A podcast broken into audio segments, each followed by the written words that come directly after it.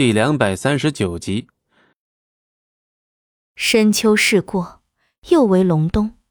素素院前的那抹海棠花影，也因为寒冬的侵袭而隐去了身影。又一次，莫大的庭院中，只余素素一人。半个月前，风景寒、童泥烟的计划，素素已经被告知。他一答应，会做那个最先被抛弃的人。只是如今，他唯一牵挂的便是，若是他先死了，那么他会原谅他吗？这一次。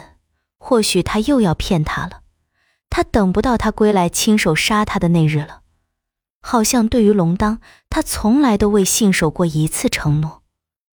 素素身上披着比那件白色球衣再厚一层的妖红色球衣，她就这样静静站在院前。今日下的是苍雪，又带着他对心底之人的记忆，浩浩汤汤。素素并没有察觉。从他打开房门关雪的那一刻，风景寒便已在一个他不会投去视线的地方注视他。在看到素素的那一秒，风景寒的心是痛的。两年前的那天，他强行将素素带离龙当身边，可是第二日他却苦苦哀求他让他离开。尽管那时他发已全白，尽管那时他还在命悬一线的边缘。尽管他并没有半分气力去到那个地方，可是他从未求过他。他最终允了他，却又亲眼看着他是如何强撑着走到龙当被大雪掩盖的地方。他每踏出一步，他的心便多痛一分。看着他在浩雪之中单薄无助的身影，他却只是看着，看着。除此之外，他无法做任何事。终于，在他迎着浩雪到达那个地方，他却重重的跪在了雪地中。龙当并不在那儿，他在雪地中抓狂，用双手去刨开层层厚雪，鲜血淋漓。风景寒终是无法忍受他一再自我伤害，他冲上去抓住他血迹斑斓的手，告诉他的却是一句：“回去。”他总是同他说回去。可是他真正的家又在哪里？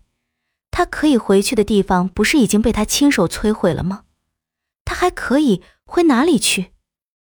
然后，风景寒拾起雪地里唯一的一抹妖红，那件妖红色球衣，素素认得那是龙当的。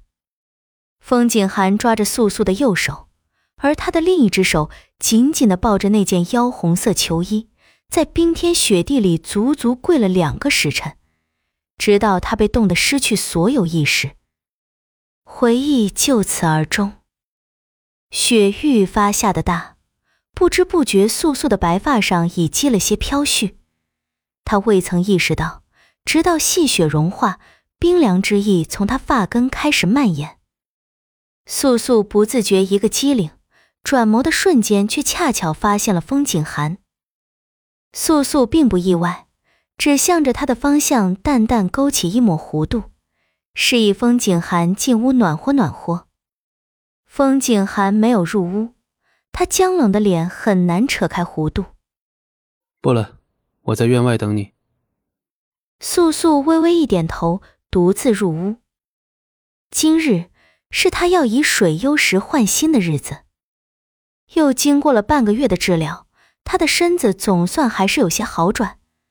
虽说要承受水幽石的强大灵力还是很困难，但风景寒已找到办法来解决这个问题。况且再拖下去，也许他就真的再无法接受这份灵力了。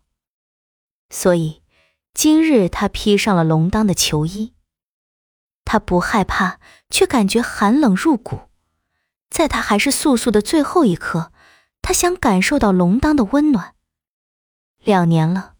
从他带回这件球衣后，他从未拿出，穿上它，这是第一次，也是最后一次。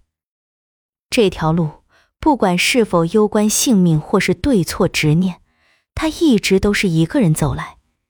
现在，只不过是走到了尽头。从一开始，他就不后悔，唯一不敢再奢望的，便是下一世再遇上龙当，他不值得拥有它。本集播讲完毕。感谢您的收听，我们精彩继续。